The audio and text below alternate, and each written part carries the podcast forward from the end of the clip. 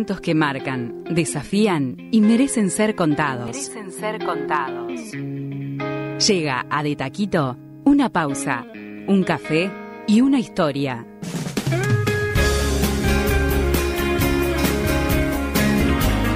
Tuque García nos invita mediante una entrevista profunda y distendida a conocer la vida detrás de personas destacadas. Personas destacadas. Juan Sartori es hijo de Rosina y Gustavo. Nació en Montevideo el 6 de febrero de 1981 en el Hospital Italiano y vivió sus primeros años en Ciudad Vieja. Cuando cumplió 12 años, se mudó junto a su familia a Europa. Estudió licenciatura en Economía y Negocios en Lausana e hizo un intercambio de corta duración en la Universidad de Harvard. En el 2015 se casó con la rusa Ekaterina y tiene tres hijos, Isabela, Alexander y Julia. Es fundador y presidente ejecutivo de la compañía Union Group, una firma privada de inversiones y capital privado que cubre los sectores agrícola, energético, forestal, entre otros. Además, es presidente del club de fútbol inglés Sutherland. En noviembre del año 2017 se embarca en uno de los desafíos más difíciles de su vida, ser presidente con una campaña que preguntaba quién es Juan Sartori, una sonrisa ancha, pelo impecable y una gran ambición, quiso ser el elegido para dirigir el país. Juan no llegó a la presidencia, pero sí al Senado por el Partido Nacional. Hoy, en De Taquito, una pausa, un café y una historia con Juan Sartori.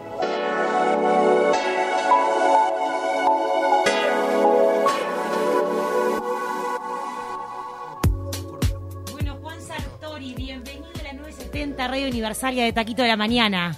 Estamos Muy- en vivo. No, buenos días, un gusto estar con ustedes. Y vengo del medio de todo, del Senado, de los líos con el partido, de toda la actividad esa política, a charlar un poquito con ustedes, justamente para mí. Te agradecemos. Vacaciones, un lindo momento para poder, además de buena comida que veo por acá sobre, sobre la mesa, charlar un poco con ustedes. Pero pa- para romper el hielo, para y antes de que ya meterte en la entrevista, estabas adelantándonos algo fuera de micrófono que está bueno que lo digas. A las 12 son las elecciones del Partido Nacional. ¿Qué querés? ¿Qué vas a hacer? Dale, jugátela. No, de acá, por eso me tengo que ir medio temprano, voy derecho para allá, para el directorio, y estamos tratando de contemplar todos los sectores, toda la realidad del partido, para lograr, yo creo, una lista de, de consenso que refleje todos los sectores y que sea la mejor manera y el mejor mensaje. ¿Aspirás al cuarto lugar? la- No, no voy a hablar de detalles porque imagínate que voy de acá para ahí, entonces cada uno reservamos nuestra posición para ahí adentro y a ver si podemos combinar entre todos los otros lugares algo que sea lógico. Pero eh, fue, mm, bueno, ya son temas políticos más divertidos, pero eh, el problema es que de la elección interna pasó mucho tiempo, no pudimos Sí. hacer la convención, no pudimos hacer esta lista de directorio, entonces en realidad un año y medio más tarde muchas cosas cambiaron, hay sectores que, se, que están, que ya no están, que se dividieron, entonces, entonces es bastante ¿Cómo está la interna del partido? Eh, con la, Y, y con la interna desde tu lugar, porque ha sido un lugar eh, un poco complicado cuando llegaste a la política, aterrizaste al país, aterrizaste en el Partido Nacional y la pista de aterrizaje estaba un poco mojada y algunos de tus compañeros, hoy colegas y compañeros de, de partido, hubo rechazo. Bueno, nos reíamos como de esto el otro día. El domingo fuimos a ver la, la final de fútbol de salón con un senador Sergio Botana. Que Sergio era de los que más malo estaba conmigo cuando lanzamos la campaña. No Recuerdo. sé si se acuerdan. Se me trataba de comadreja, yo le decía no sé qué. ¿no? Y hoy estamos amigos, vamos a ver los partidos juntos, eh, trabajamos en el Senado muy bien. Lo mismo con algunos eh, Gandini, ¿te acordás Gandini? Sí, claro. Los encontronazos que teníamos. Bueno, estamos todo el día sentados al lado en el Senado, trabajando bien juntos. Es la realidad de ¿Y con el presidente cómo están las cosas? También, trabajando juntos muchísimo en este post pandemia, donde yo creo que lo más importante va a ser cómo reactivamos la economía del país, cómo hacemos que vengan inversores. Eh, ahora en septiembre abrir las fronteras y creo que mucha gente interesada en el país va a poder entrar, hacer actividades. Estamos trabajando con todo este gobierno, pero también con la oposición en el Senado. Casi que tenés que trabajar más y lograr acuerdos más con la oposición para que salgan las cosas que con tu propio partido. Entonces es la realidad de la política que somos todos un poco distintos en estilo, en ideas, en visión del país, pero tenemos que estar juntos para que las cosas salgan adelante. Pero tuviste algunos alejamientos como Dastugue, como Viana. ¿Hay responsabilidad de tu parte ahí? Lo que pasa es que un, un sector como el mío, que era muy personal, yo antes que nada fue un sentimiento de tratar de hacer algo por mi país, no fue una reflexión política organizada, estructural, de ningún tipo. Y yo decía, bueno, voy a tratar de hacer algo y con suerte me votan una o dos personas, igual es lindo intentar hacerlo. Y terminé peleando esa interna, la presidencia. ¿Te lo imaginaste eso, Juan? Eh, Lo visualizó. se fue dando. Yo siempre las cosas que hago las hago a fondo con el objetivo de lograr los objetivos, de ganar, de poder estar. Pero me sorprendió todo el proceso, porque fue casi muy orgánico. Yo al principio, me acuerdo, hacía esos, esos, esas giras que llamaban Juan Escucha, Sí. donde iba a los pueblos y decía, cuéntenme ustedes qué problemas hay y yo trato de ver cómo se podrían resolver, no con una ideología previa, un programa previo. Fue una cosa muy orgánica y se sintió una emoción muy linda de algo diferente, que tuvo una validación muy fuerte en la gente, pero todo lo que armamos en ese momento eran cosas de circunstanciales, de, de un día para el otro. Yo no conocía la mitad de, de mis dirigentes, por ejemplo, llegada la, la elección. Terminado eso, entramos en una fase totalmente distinta, que era poder reordenar todo, darle la libertad a cada uno de hacer lo que quería, poder recomponer con algunos con los que habíamos estado peleados justamente para poder trabajar juntos. Y en esa fase estoy, que fue el primer año en el Senado donde aprendí muchísimo, que para mí de, de lo que estaba acostumbrado a hacer, ir al Senado de la República, tratar el presupuesto, la de urgente consideración, ¿Te has adaptado Eh, a ese rol de senador? Bastante bien. Te diría que soy un buen senador ahora con experiencia ya más de un año. Terminé de entender cómo funcionan las cosas ahí, que no es fácil. No es fácil. ¿Vos también te el- hiciste amigo de Oscar Andrade? O sea, fueron a construir casas juntos. No. Oscar Andrade siempre fue amigo. Ese, de verdad que nos llevamos ¿Cómo nace la amistad bien. con- Nos con el Boca?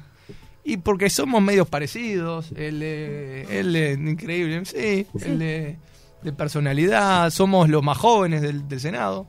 También otra generación. Y nos llevamos muy bien en cosas que nos gustan hacer. A él el otro día me pasó a buscar a las 6 de la mañana para ir a construir un techo, una señora con las brigadas solidarias. Bueno, pero ¿aprendiste a hacer un techo o aprendiste a levantar paredes? ¿Qué aprendiste?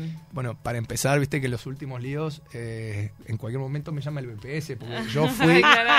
yo fui... cuidado que no te dan un informe, Juan. Claro, fui, te tengo que, que admitirlo, fui una de esa mano de obra benévola, viste, que le Ah, dicen... ¿lo ayudaste con su casa Eh, también? No, con su casa no, pero hay Ah. una casa que sería el mismo problema, porque estuvimos ahí trabajando y la verdad que no, es verdad que arreglamos ese techo sin mucho formalismo, entonces eh, ya aviso que si me llama el BPS, bueno, vamos a tratar de arreglar eso también con, con Oscar, y mm, fue una linda experiencia, son cosas que nos gustan, nos gustan hacer, cuando nos vemos tratamos de tener ideas eh, comunes, Claro, capaz que es más fácil la relación teniendo tan poco que ver en cómo vemos algunos conceptos Claro. políticos.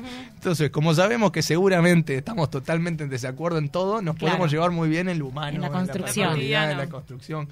Y increíblemente a veces vemos la, la misma situación, eh, tenemos ideas diferentes, pero llegamos a un resultado juntos. Eso yo creo que es lo más lindo del Senado. Eh, me acuerdo del primer día que le fui a pedir consejos, estaban Mujica y Sanguinetti Que habían pasado su vida adentro y todo. Que yo es mi primer día, presidentes. Eh, haceme algún consejo, cómo Claro. funciona esto acá adentro, qué se puede hacer. Entonces tratar de aprender de esas personas que han tenido una vida extraordinaria en la política, yo que empezaba, o tratar de charlar todos los días con esos senadores que tenemos ideas tan distintas, pero si no nos arreglamos, si no tenemos alguna en conjunto, no avanza absolutamente nada, es una experiencia linda veniendo de lo privado donde es verdad que vos estás más acostumbrado a, a decidir, a mandar, a hacer, sin tanta consulta, sin tanta negociación. Entonces una experiencia un poco distinta que creo que hasta me hace bien a mí personalmente. como Bueno, hablando de lo humano. personal, ahora vamos a más arrancar a... tranquilo ahora, creo. Vamos a arrancar a meternos más- en, en tu personalidad. Vamos a una breve pausa y ya venimos con más Juan Sartori acá en De Taquito de la Mañana.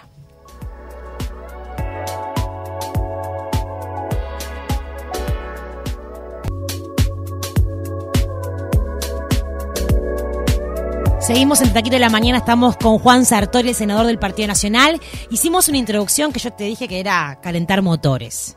Ahora vamos a arrancar la entrevista con las chicas. Muy bien. Dijiste que personalmente estabas mejor, que estabas eh, distinto, que estabas más tranquilo. Contame cómo es tu vida hoy en día y cómo está, cómo está Juan Sartori hoy en día. Para empezar estoy más viejo porque cumplí 40 años. Entonces ya entro en una década distinta. Toda la experiencia además de esta nueva vida de senador, de tener más paciencia, de discutir los proyectos todos los días, también yo creo que me hizo bien, estoy más tranquilo. Mi mujer dice lo mismo, ahora me, me escuchas más también. Creo que en general ha sido una experiencia linda la de, la de esta de político legislativo. Capaz que lo ejecutivo era más cercano a lo que yo hacía, pero el legislativo es muy, muy distinto, de mucha reflexión, de aprender de temas que no tenés ni idea, porque ahí tenés que tener una posición y una visión sobre cualquier tipo de cosas que caen ahí, no te podés ni imaginar. Ahora el tema más raro que dijiste, pa, ¿y esto como legislador? Mirá que todo, todos los días. Pero desde que tuvimos que discutir, no sé, la primera ley que me acuerdo que discutimos fuera, era la ley de derribo. A Sí. ver si vos tenés que Ah, tirarle un avión o no. Y el tipo dice, no, pero si la radio no funciona, estás matando a un tipo que no le funciona la radio. Pero por más que sea un contrabandista, estás haciendo eh, una pena de muerte sin juicio por contrabando. Entonces, me di cuenta que los temas que son titulares, en realidad en la reflexión parlamentaria de hacer una ley que quede vigente para siempre, son bastante más complicados. Que siempre hay dos puntos de vista, varios ángulos distintos. Y lo, lo difícil es que muchas veces tú hablas con cada uno de ellos y su experiencia personal le das la razón.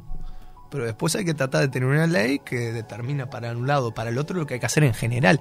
Es un proceso que yo creo que le hace, le hace bien a, a cualquier ser humano estar ahí dentro y organizar y trabajar.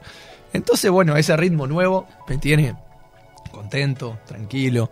Hago seguido los viajes al, al interior del país, hago seguido los viajes al exterior del país. Viajas para mucho. tratar de- ¿Cómo, está, ¿Cómo estás con tu Sí. familia? Que si vinieron a Uruguay, después vino toda aquella campaña electoral. ¿Cómo es tu vida, tu matrimonio después de este huracán de, de popularidad, de que la gente vaya a todos los pueblos a verte, a saludarte, a querer tocarte, a escucharte? ¿Qué pasa ahí Sí. adentro, ese huracán después de esta popularidad? ¿Qué sigo, deja esto? Sigo casado, que no es poco. Que no es menor. Casado y contento, que más todavía. Con dos nenes chicos, con este Con- matrimonio, ¿no? Con dos nenes chicos y una más con, Con- mi ex. sí. Entonces yo tengo una vida de familia que, que disfruto mucho, que me gusta, tengo una conexión con mi mujer que ha sido eh, probada en todos los eventos más raros que tú decías, porque mira que esto no era mi vida, decirle yo a mi mujer, bueno, nos vamos mañana a Uruguay, va a empezar una campaña política y después todo lo que pasó, porque no fue una campaña tranquila, ordenada, también eh, prueba a las parejas. Ahí también, creo que estar juntos después de haber pasado un momento más difícil hace una pareja mejor y Total. uno se siente más seguro porque sabe que si mañana empiezo de vuelta, no a saber, no estoy haciendo ningún anuncio, sé que por lo menos mi mujer me aguanta. ¿Han tenido crisis una. matrimoniales en este último tiempo? Y yo llevo ya eh, cinco años de casado y todos los días al borde del divorcio. Porque realmente estamos constantemente en una relación así pasional, donde hablamos mucho, donde ponemos todo eh, sobre tela de juicio. Y eso es lo que hace nuestra relación muy, para mí, muy linda. Porque después ¿Ella es tu, también tu confidente y tu apoyo en temas políticos? Temas políticos no, pero en los que me interesan más, que son los personales, de las decisiones de vida, ahí sí. Mm. Y además de ella es totalmente distinta que yo. Yo soy muy sentimental, lo que siento, lo que tengo ganas, voy, me tiro el agua. Mi mujer es más racional. Tiene pinta de más pausada. Muchísimo más pausada.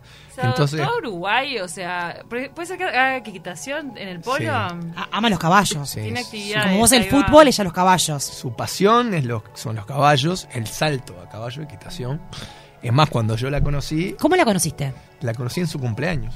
¿Eh? Me, invi- me invitó un amigo a una fiesta Medio de cumpleaños. colado, que era- dale. Esa es una leyenda un urbana que no que- es verdad. Eso no me fui invitado formalmente, realmente, y ahí la conocí y en ese momento Ella era la cumpleañera, imagínate. centro 25 de- años, ce- cumplía los Centro 20. de- del evento, todas las miradas hacia ella. ¿Dónde era el Sí. cumpleaños? En geográficamente. la isla de Escorpios, la isla que ella tiene ya en Grecia. Entonces un cumpleaños Imagina, da, está todo la- trapo. Sí. Wow. Y Mega. ahí, sí, y ahí nos conocimos y después, pero la historia empezó más tarde en el Mundial de Fútbol de Brasil, donde estábamos ahí juntos, nos vimos en el estadio y ahí empezó la historia realmente más, más, más tarde. Mira con el fútbol. Ah, entonces no fue El la fútbol. fiesta. Pero en esa época ella... Ahí fue el gancho. total en Bueno, la fiesta. la fiesta fue como el gancho, decís vos, sí. Ahí sembraste Puede la ser. semilla, después, ping. ¿Vos No, no diste- Después sembré cosechaste. semilla, ¿Vos diste esa el no. primer paso o fue ella? Eh, los dos.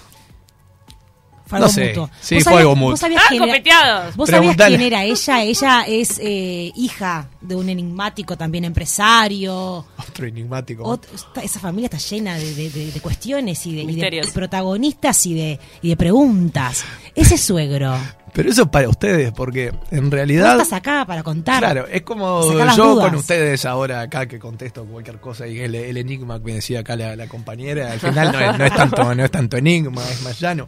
Para mí lo mismo, mi suegro es eh, el abuelo de mis hijos, lo veo los fines de semana, jugamos al fútbol, sí, es un empresario exitosísimo, Muy extraordinario, pero al final para mí es la persona que veo los fines de semana y con el cual eh, a veces nos peleamos, a veces somos amigos, a veces decimos... Eh, ¿Viene a Uruguay de visita? Vino algunas veces, pero no viene muy seguido. Vino tres, cuatro veces. Pero hubo un chuco así de presentar al suegro, sabiendo también que es un, un hombre tan poderoso.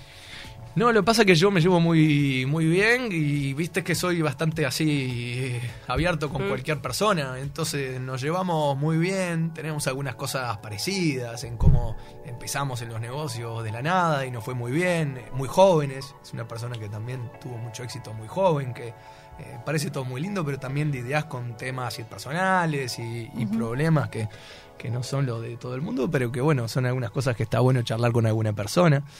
Para mí es también una, son personas de consulta y son mi familia, que no terminás eligiendo nunca, pero son las personas que están alrededor tuyo, con las que te llevas bien. Juan, vamos a las raíces. Naciste en Montevideo, viste en Ciudad Vieja, a los 12 años te fuiste a Europa con tu mamá y tu hermana. Dejaste acá tu barrio, tus amigos, a tu viejo, que poco hablas de él. ¿Por qué? El de, mira, vos me, me preguntabas el de por qué todo esto, y yo creo que gran parte de la explicación es psicológica y sentimental de ese momento. 12 años, ya tenés tus amigos, tus barrios, todo el club de fútbol. Y, y mi madre, que se había divorciado de mi padre cuando nosotros teníamos dos años, o sea, mi núcleo familiar era mi madre y mi hermana, sigue siendo, eh, decide irse con una beca a estudiar a, a Europa y después encontró trabajo allá. Pero nosotros nos anunció de un día para el otro y nos subimos sobre avión y ese momento para mí no fue un momento lindo. Me quedó seguramente en el inconsciente. Entonces a partir de ahí empezó una nueva vida, pero donde no siempre sentí esas ganas de volver, de hacer algo, esa vida de inmigrante que siempre extraña a su país, extraña a sus amigos, quiere quedar en contacto. ¿Cómo que allá para poder este, sentirte un poquito en el paisito, pero estabas allá? Bueno, Siendo un chiquilín, en la adolescencia, con la revolución característica que tiene ese momento de la vida para todos. Sí, volvíamos eh, una vez por año en las fiestas cuando había plata para el pasaje. Entonces a veces cada dos años, cada tres años eran, fue, no era de venir todos, todos los días. Y por eso volver, cuando pude con los negocios, abrir una oficina acá, empezar a hacer negocios en Uruguay, para mí una manera de volver a reencontrarme con muchas de esas cosas. Más con mis amigos del fútbol, que uno de ellos vive al lado de, de mi casa, nos reencontramos después de 15 años, esas historias, historias lindas. Y ahí empezó esa vida donde yo por 15 años en realidad pasaba 250 días del año viajando. Claro. Ocupado solo en mi trabajo y mis negocios y lo que quería hacer. Volviendo un poco a lo que te dijo este Tuque, que no se lo respondiste del todo, ¿qué pasa con tu papá? Ah, mantenemos una relación muy buena. Ayer cené con él. eh, una relación muy buena, pero la de no haber nunca compartido mucho tiempo. Claro. Eh, ¿Te hubiese gustado? más de- sí. Como bueno, papá que sos de tres hijos y uno de ellos en el exterior. Sí, y además es una de las razones de lo que nos reencontramos ahora y unas veces por semana comemos juntos y tenemos esas discusiones ya en otra etapa, en otro momento de la vida, pero de padre y hijo que son interesantes. Yo tengo un hijo varón y dos niñas. Entonces también cuando te volvés padre empezás a, A mirar, entender otras ¿no? A cosas, veces, capaz. Sí, te pasó... No, mucha gente empezás a entender la situación del otro lado. Mm. De, ¿A Entonces, entender para un lado o no? O, Claro. juzgar también, o decir, pa, yo no lo, no lo haría así. Pero bueno. ¿A Bueno, qué se sí, dedicaba eso- tu padre? Hizo varias cosas, pero en realidad tenía una empresa de artículos médicos, tuvo una tienda de ropa. Es un eh, eh, microemprendedor que siempre fue buscando la vida en- eh, de, de manera independiente. Juan, te conocemos como un empresario exitoso, joven, 40 años, con, una, con un buen pasar, siendo candidato a la presidencia, hoy senador, ahora vamos a hablar un poquito del futuro, pero quiero de tus inicios laborales. Me imagino que no siempre fuiste un niño exitoso laboralmente, pero cuando tuvieron que hacer esas valijas e irse con, con tu hermana y con tu madre agarraditos de la mano para otro país, a conocer nuevas experiencias, a hacer nuevo barrio, eh, lo duro que es eh, arrancarte como una planta, ¿no? Que estaba creciendo en un lugar, instalarte en otro lugar e intentar acompañar a tu mamá que de alguna forma también iba a perseguir un sueño y como mujer empoderada, que eso quizá tantos años atrás no era tan común. Sí, yo crecí esas dinámicas explican muchas cosas. Yo a los 12 años era el hombre de la casa, mi madre y mi hermana. Y tenía o sentía, aunque seguramente no podía, la necesidad de ocuparme de ellas, de protegerlas, de trabajar muchísimo para que a ellas les vaya bien y podamos tener todo lo que queríamos. Y después siempre me esforcé mucho. Eh, Tenía buenas notas, siempre fui muy deportista, siempre me gustó mucho ganar en el deporte. Después cuando tuve que estudiar, estudiaba y trabajaba al mismo tiempo y siempre tratando de mantener eh, ese contacto con, con, eh, mi madre, mi hermana muy cercano, pero tratar de esforzarme para llegar a algún lado. Terminando ya la universidad, empecé con, con los primeros negocios, que los empecé de la nada, de cero. Y después, bueno, fue creciendo y hay- un momento donde ya se vuelve un poco más fácil, pero el hábito de seguir trabajando, esforzándose, y hasta después cuando uno empieza algo de cero, como la política, de cero, sin ninguna experiencia, ni capacidad, ni contacto, ni ayuda, eh, habrán visto la misma manera de trabajar. ¿Vos Pero es verdad que cuenta? trabajaste, perdón, Cami, es verdad que trabajaste a unas pocas cuadras de un lugar donde vivías en un hotel, haciendo Sí. las planillas, tu primer trabajo. Ese es mi Contame eso. Ese eso es mi interesa. primer trabajo que, que también en esta época de, de transparencia con los temas de, de Oscar y eso fue un trabajo en negro. Me contrató el dueño de, de un hotel. ¿Pero en Uruguay o en No, no, no, en Eso el exterior. París. París. París. Cuando el- mi madre primero llegó a París para hacer un doctorado en ciencias políticas y después encontró trabajo en Ginebra, en las Naciones Unidas. Y ahí nos mudamos a Suiza. Entonces ahí tenía yo 14 años y seguramente fui eh, explotado laboralmente. Trabajé muy barato y mucho y en esa época no había Excel, no había nada. Y como vio que yo era bastante ordenadito, el, el viejo este me hizo hacer todas las planillas de reservas, que era la cantidad de habitaciones, los días de la semana, con una regla, creo que las hice hasta el 2030, 2035. Por en unos ese mangos. momento. Claro, por nada, de, por, por poca cosa. Y bueno, se había que poner a hacer las sábanas, planchar. Ahí aprendí muy bien una cosa que sigo haciendo, que es planchar bien las ¿En camisas. serio? Ay, qué don. Ah, es también lo único que en sé hacer en la casa. Sí, planchaba las sábanas. Qué don. Es más fácil las sábanas que las camisas. Pero después, con los viajes que yo tenía, donde viajaba siempre con tres camisas, dos pantalones, una camiseta, ropa interior y dos zapatos, Todo planchado. con eso podía seguir seis meses de corrido. Lo único que tenía que saber era planchar camisas. Pero una de tus primeras ventas puede ser que haya sido un libro. Lo cuenta de forma como muy romántica Checho Bianchi en un perfil que te hizo. Es verdad. Porque Es- eso muestra como una clave de venta en tu cabeza de que le, le, le vendiste un, un librito a una persona con un argumento muy extraño. A ver, contá la anécdota, pues es muy divertida. Sí, es cuando me preguntan no el primer trabajo que fue ese del hotel, pero el primer negocio. Primer Y es difícil encontrar a veces el primer negocio. Y ese, que fue la primera vez que yo me acuerdo que hice plata haciendo un negocio, era, yo veía todos los días yendo a la escuela, al liceo en ese momento, un banco con un nombre. Se llamaba Kramer, Banco Kramer. Y me gustaban mucho los libros antiguos. Pasaba mucho tiempo en las tiendas de libros antiguos. Y un día encuentro un libro escrito por un señor Kramer. Entonces le digo al hombre, este libro me interesa, eh, porque creo que puedo tener un comprador que le puede, le puede servir, pero no tengo plata para pagarlo, me lo puede prestar, yo se lo voy a mostrar. ¿Qué edad a- tenía Juan? Debería tener 16, 17 años. Mm. Un chiquilín. Sí, Vendedor nato, ¿te diste cuenta? Me lo puede prestar, préstemelo y capaz que se lo vendo un poco más que este libro a alguien. ¿Y qué te dijo? Fui a la recepción del banco y que me gustaría hablar con el señor eh, Kramer porque tengo algo que le puede interesar. Entonces yo me imagino hoy la recepcionista viene un chico de 16 años a pedir reunión con el dueño del banco y le habrá parecido a retirarse. tan raro, sí, pero tan raro que no sé cómo bajó el hombre. Las cosas de No era un banco grande tampoco. Y el tipo al ver el libro se emociona, dice, esto está escrito por mis antepasados, mi bisabuelo, no sé qué, un libro, esto es extraordinario. Y bueno, terminé vendiéndosele por el valor emocional que tenía. Pero para ¿cuánto? ese. ¿Pero cuánto le sacaste Y el de- valor? No me acuerdo, la verdad, pero... 200%. capaz Vio el chiquilín y dijo, vamos a dar la mano. que el libro está, de sí, el capaz que el libro valía 10 y lo vendí por 200. Wow. Entonces, Siempre estuvo eso en, en el ADN, la parte comerciante y la parte de negociador. Eso no lo en- podemos negar. encontrar oportunidades. Hablando de oportunidades, 2024, ¿dónde No. te ves parado? No, no tengo ningún anuncio para hacer todavía, pero además... Pero andás con Botana y, y, bueno, y con otro más, con, con Cami armando algo. Y bueno, estamos, nosotros tenemos, si me preguntás desde lo macro hasta- hacia lo personal y lo mío, eh, estamos en un gobierno que tenemos que hacer funcionar. Tenemos que trabajar el Senado, en el Senado y afuera en traer inversiones, traer cosas, mejorar la vida de Está bien, país. pero te hacen... Pero, Pará, y después, después Sí. tenemos que tener un partido que esté ordenado y organizado Sí. porque nos gustaría seguir no estás mirando con, la copa? Esta, con esta historia. ¿Estás viendo el partido y la copa la estás mirando o no? Pero después, adentro del partido, Sí. tenemos que tener buenos candidatos que puedan seguir adelante con este proyecto, que tengan ganas, que tengan capacidad, etcétera. Y adentro de eso hay que ver si yo en mi, en mi vida y en mis sentimientos y en lo que siento, dentro de dos, tres años, tengo ganas de ser candidato. no ¿Hoy Juan Sartori tiene candidato, ganas de ser candidato a la presidencia de la República? Hoy yo me decidí que no es momento de andar pensando y tomar decisión, ni siquiera de hacerme la pregunta, porque queda mucha agua de, por, por correr. Mm. Y hablando, y, en- y hablando del presente, vos llegaste a nuestro país con aspiraciones de verdad muy importantes, este, y bueno, y finalmente fuiste elegido senador, que es un cargo muy importante también para, para todos este, los uruguayos.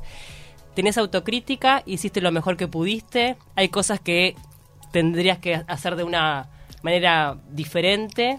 Sí. Hablábamos este, anteriormente de bueno de gente que estuvo a tu lado, que se separó, que se fue.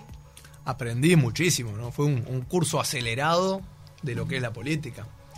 Muchas cosas que hice que gente que me dijo eso no lo hagas y no los escuché y no tenía que haber hecho. Durante la campaña, durante todo, realmente fue una frenesía de campaña que no permitía pensar mucho. Había que ir para adelante y correr lo más rápido posible, evitar las balas tipo Matrix, la película esa, a veces se sentía medio así. Y después tener tiempo de la reflexión. Lo mismo en el Senado. Es como caer corriendo de un día para el otro. Sos senador, tenés una responsabilidad enorme. Hay gente que lleva 20 años de senador ahí adentro. Que tiene ¿Qué has clarísimo qué has cómo tenido hacer con, las cosas. algún- con muchas personas siguiendo por la línea de pregunta de Pauli? En amistad. ¿En amistad, relaciones laborales, Sí, sí. enemistado? Ah, enemistado con Enemistado, ninguno. Con ninguno. Este diría lo, lo, lo más lindo es que hasta las personas que durante la campaña nos peleamos hoy somos amigos y tenemos relación muy cercana. Y con Verónica Alonso. ¿cómo, cómo quedó? Lo que pasa es que el- yo soy así. Base a- Ya me van conociendo poco a poco al enigma algunas cosas. Y yo no tengo problemas casi con nadie. Durante ¿La toda- invitarías eh, a formar parte de, tu, de una lista futura 2024 a Verónica? No estamos armando listas para Pero- nada. pero la tenés- pero la tenés para contemplada. Todas las personas que quieren acercarse a la política, al Partido Nacional, a hacer algo, son bienvenidos y tienen mucho para aportar. Yo trato mucho de convencer gente que nunca hizo política de venir a hacerlo. Y no es fácil. Porque el que es bueno en algo, en lo privado, que le gusta, que tiene talento para algo, no tiene muchas ganas de hacer política con todo lo malo que eso también significa. Hay una satisfacción, pero también va con muchas sacrificios. Claro, obvio. Hay sin muchas cosas duda. malas. No es decir todo es precioso en la política. Totalmente. Entonces no es fácil traer gente con talento, con ganas que esté dispuesto a dejar atrás la tranquilidad, buenos sueldos, buena vida, un talento para meterse en esto. Entonces Hay yo que tener como- bastante vocación para meterse en, en- sobre todo gente que es exitosa a nivel profesional. ¿no? Sí, tiene que venir de un sentimiento personal Un muy sentimiento fuerte. ¿Cómo te pasó a vos? Que dejaste todo Sí. y te viniste acá porque Sí. sentías realmente que tienes una vocación de, Sí. de servicio, No sé si de servicio, yo lo veo es más una vocación patriótica. patriótica. A mí me gusta tener un Uruguay que le vaya bien, exitoso, con buena imagen, que sea el mejor país del mundo. Y es más contribuir a, a ese gran Uruguay que yo sueño, más que el tema ¿Y político. con Noelia Franco qué pasó? No, absolutamente nada. Ella Era la encargada de prensa. no, porque de verdad que era es- este, espalda con espalda y de repente sale hablando mal de Bueno, vos. es- habría que preguntarle a ella. Pero nosotros tuvimos una relación profesional muy buena, trabajó muy bien durante toda la, la campaña. Cuando terminó la campaña se terminó el vínculo laboral, que terminó muy bien. Y un día salieron algunas declaraciones hablando Eso. mal de ¿Te mí, pero sorprendieron? ¿Qué, qué le vamos a hacer? Eh, sí, me ¿Te sorprendió. tomaste un café, una pausa con ella? No, ¿O no, no? desde ahí no, no hablamos, entonces es una lástima, pero en general eh, son cosas que son, son raras cuando pasan porque no había razón ninguna. Juan Sartori, te tenés que ir, pero Tenemos que ir cerrando. tenemos un minuto Me voy para para... el directorio a, No, a dale, arreglar no, los de... te tenés que atajar unas pelotas antes de irte. ¿Vos sos bueno en el fútbol? Ataje, dale, ¿En tire. qué- ¿Como en qué golero? Pasa que golero no soy, el golero Bueno, hoy, es, ahora eh, te, te pones, te pones los guantes y te pones eh, en el arco. mi Camila Civilis comienza. Suplente en el Senado, Juan Estraneo, es golero, yo soy delantero. Ah, vos sos delantero. Entonces ahí hacemos buen Bueno, atajá estas pelotitas que tiene Dale, Camila para dale, vos. largue, Para veranear, Punta del Este o Islas Griegas. Ping pong, ping pong, ping pong. Eh, Sí, depende, verano de acá, Punta del Este, verano de allá y las griegas. Ay, mira, depende de la altura del año. Para tomar, ¿vino o tragos de autor? Eh, Alcohol es fuerte. Cuando tomo, tomo muy poco, pero. Whisky, gin, vodka, ¿qué? Vodka. Alcohol, vodka, gin. Mira. Pero tomo, yo casi que no tomo alcohol. Para ejercitarte, ¿gimnasio individual o rambla? Eh, Rambla, todas las mañanas corro ahí. ¿Yate o velero? Velero. ¿Tenés un velero? No, no tengo, pero me gusta más eh, velero. Que ¿Querés tener un velero? No, no. No, no. No plano. Trajes. Quiero de beca. Tener un amigo que me invite de Claro, velero de vez en cuando, que divino. si no, mucho Sí, trabajo. divino. Tus trajes, Juan Sartori, los han elogiado mucho. ¿Son Armani, Hugo Boss o de qué marca? Ninguno de los dos. Italianos o ingleses. ¿Y por ¿De qué qué no industria uruguaya? ¿Eh? ¿por qué no industria uruguaya? Y bueno, sí. Que, Hay buenos sí, que- astres acá. Muy buenos. Vamos y que alguno me haga uno bueno. En Bien. Italia te compras sobre todo tus... Italia y en Londres. ¿Y no lo vas a tirar una un traje marca? de- de- No quiere decir las marcas. Y no voy a hacer publicidad de las marcas. Gratis, Juan La Sartori no hace publicidad gratis. paga. Además, si no, o sea, de Enigma Claro. no queda nada. De Enigma no Te- queda nada. Te guías por los astros, sabemos que tu abuela es astróloga. Sí, no, me divierte el tema, me parece interesante, pero, pero no, no tomo mis decisiones, qué decisiones basadas en los astros de Acuario. Acuario. Por más que oh, Paula te miró y dijo, oh, oh. Marché. ¿Qué pasa, Paula? ¿Está mal el signo de Sartori? Pero, pero, Y cerramos con esta. A ver. Tu suegro es dueño de una de las principales colecciones de arte de Europa. Vos también tenés una muy buena colección de arte Sí. acá. Tiranos tres nombres que tenés colgados en tu casa. Eh, Zuluaga. Grandes. Ah, me encanta. Sí. Te gusta de colores, Sí. así, me, me hizo un retrato a mí. Tiene un puesto en la barra divino, un local divino de arte. Sí. Eh, ¿Qué más? ¿Qué más ¿Tenés un? Torres García? No, no tengo Torres García. Ayúdalo, Cami, vos En sos- realidad, claro, con- en la fundación lo que hacíamos era casi todo comprar artistas contemporáneos uruguayos para ayudarlos eh, vivos. Entonces te- tengo otra. Pará, te pero tu suegro, pero tu suegro tiene un Picasso, fácil. Sí, sí, varias cosas más. Colección de arte. Es como ir a un museo a la casa de tu buena. suegro. Qué placer, Juan. Más o menos, sí. Camila quedó anonadada Quedó porque ella quería hacerse ideas un Picasso. El suegro lo tiene. Que pensamos que vos tenías un Picasso. No, no, yo las invito y hacemos un día ahí una recorrida. Claro, todo Hacemos un taquito con el- la, en la El casa de. Juan. Está bueno. Sí. Antes, antes de despedirte, vos sabés José que. Núñez, unas esculturas de madera que me gusta mucho. Y Abdala, Abdala, muy bueno. Me esculturas encanta. de bellas artes. De, de- Andrés de Rega, que es el jefe de prensa de la 970 Universal, tienen informativo después, o sea, pegado a De Taquito de la Mañana, y me pidió un titular de lo que va a pasar ahora al mediodía. Gran relajo que termina Dale. bien. tirá, tirá uno. Ya está, ese que más querés. ¿Cómo? ¿Ese titular?